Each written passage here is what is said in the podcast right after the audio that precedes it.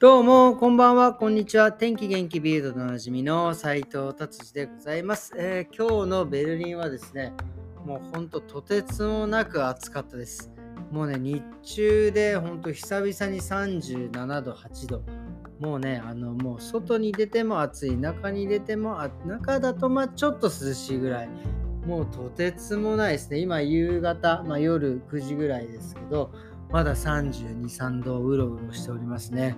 いやー、ほんと暑い。もうびっくりするほど暑い一日でございました。はい、それでは早速、えービルド、気になる記事いってみたいと思います。もう今日は、えーこれ一面ですね、えーベルリンです。ベルリンのですね、南の方にですね、グリューネバルドって言って、まあ、まあ、緑、緑の森っていうんですかね、まあ、すごく大きい範囲で森があるんですけど、そこにですね、あのまあ、なんていうんですか、えー第二次世界大戦中にですね、使っていた、えーえ爆弾っていうか、なんていうんですか、ボンベとか、まあなんかそこにですね、えーこう置いてあって、まあその中、倉庫の中に、えーそういう兵器、TNT とか、まあいわゆる、えーまあ、兵器がね、まあ、保管されているところがあったんですよ。それがですね、この暑さでですね、爆発するっていうことでですね、もうとんでもないことになってますね。ボッコボコ、えー爆発してですね、えー今のところまだね、あのその要は、怪我してる方とかね、亡くなった方はいないのですが、まあ、とにかく燃えまくってる。今も今日の朝始まってですね、多分、えー今日木曜日でしょ、明日の夕方まで燃え続けるんじゃないかっていうふうに言われております。まあ、とにかくね、その消防の飛行、えーヘリコプターとかそういうのも出て、えーるみたいです。ただですね、今もうこの暑さでですね、結構いろんなところで山火事的なことが起きてるんで、もうヘリコプターがいろんなところにね、行っててですね、そっちになんかね、回さなきゃいけないのにね、回せないとかいう、もうとにかく大変な、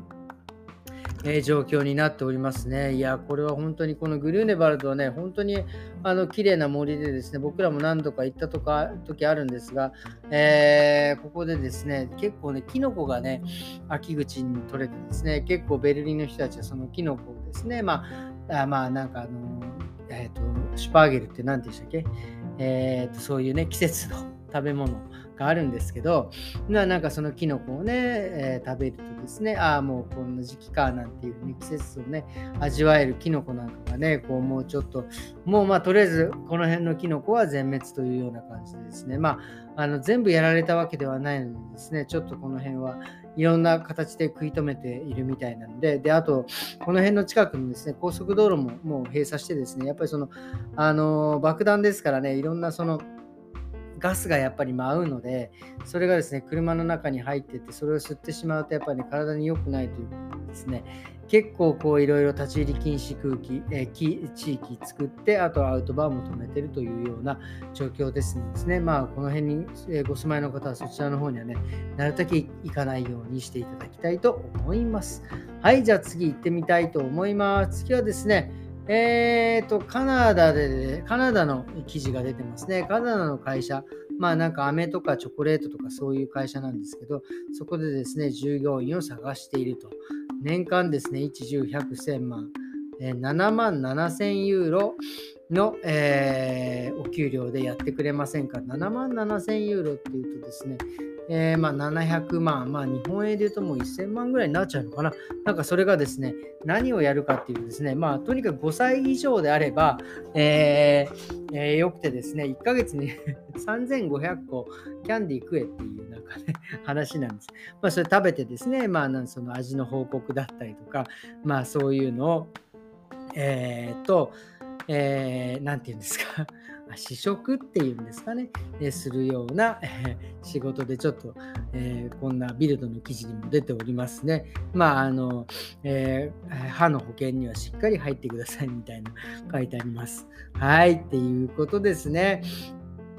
まあ、とりあえず、えーもう今はね、そういう感じですね、記事はですね。で、あとはね、パラパラっと見てですね、あとはまあ、あの、まあちょっとね、えー久々にね、車の、話題をしたいなと思ってですね、えーヒュンダイ、ヒュンダイのね、えバン、がですね、とにかくすごいということを今ね、ベルリン、ドイツではですね、ちょっと話題になってですね、このやっぱりもう、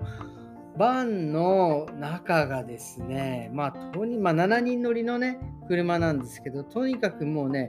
えー、なんですか、車の中はもう星空のような感じになるし、とにかくいろんなものがコンピューター制御。まあもちろん今もうね、最近そうやって自動運転だったりとかなってるんですが、とにかくもう全部が制御できるボタン一つですね、速度レベルから、えっ、ー、と、何て言うんですか、えー、こんな感じで抜いてくれとか、まあ、とにかくね、その自分でですね、カスタマイズしてくれる。で、さらにもう中の収納がですね、とにかくぴっちり、収納できるっていう。このね、なんか収納できるっていうね、なんていうかこの技術って結構日本のね、僕、ホンダに、昔あの、ドイツ来た時は、ホンダのシビックっていうの乗ってたんですけど、中ね、やっぱりこうやって綺麗にパンパンパンとね、なって、中、すごくいろんなものが入るようなのがで、結構なんか、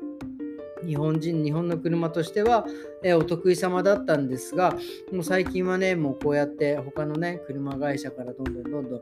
えー、こういう技術がですね、抜かれてですね、ちょっと悲しいなということですよね。こういう、なんて言うんですか、ちょっとね、EV、あのいわゆる電気とか車とかも、まあ世界からね、ちょっと若干遅れ気味になってるし、まあ、ちょっとね、かな、車業界、ちょっと日本ね、えー、頑張ってもらいたいなっていうのが僕の気持ちでございます。さらにですね、まあちょっと悲しいことにですね、あの、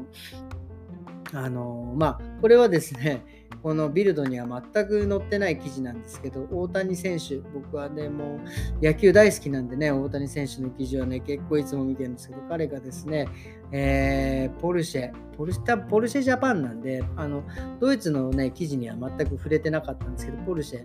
ジャパンとですね、契約、広告の契約をしてですね、えー、多分、これからバシバシ出てくるんですが、なぜ、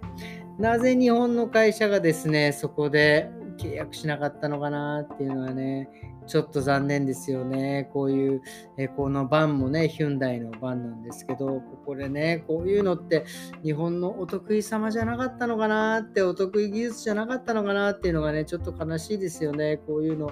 えー、バンだけにバンバンね、作ってもらいたかったですけどね、うん、ちょっとまあ、その辺ね、えー、最近車の記事をね、見てるともう日本のね、えー、車の話題がですね、1ミリも出てこないのでですね、ちょっと悲しいなと思います。特にね、日本の企業はね、もちろんあの、トヨタが1番ですね、まあ2番、孫さん、まあ、孫さんもなんかね、トヨタを食うんじゃないかっていう勢いですけどね、それぐらいのね、やっぱり大きい企業なのでですね、やっぱ海外にバンバン出てですね、えー、やっていただきたいなというのが、まあ、正直な僕の気持ちでございます。えー、こんな感じでですね、今日は終わりにしていきたいと思います。ありがとうございます。それではまた明日。さようなら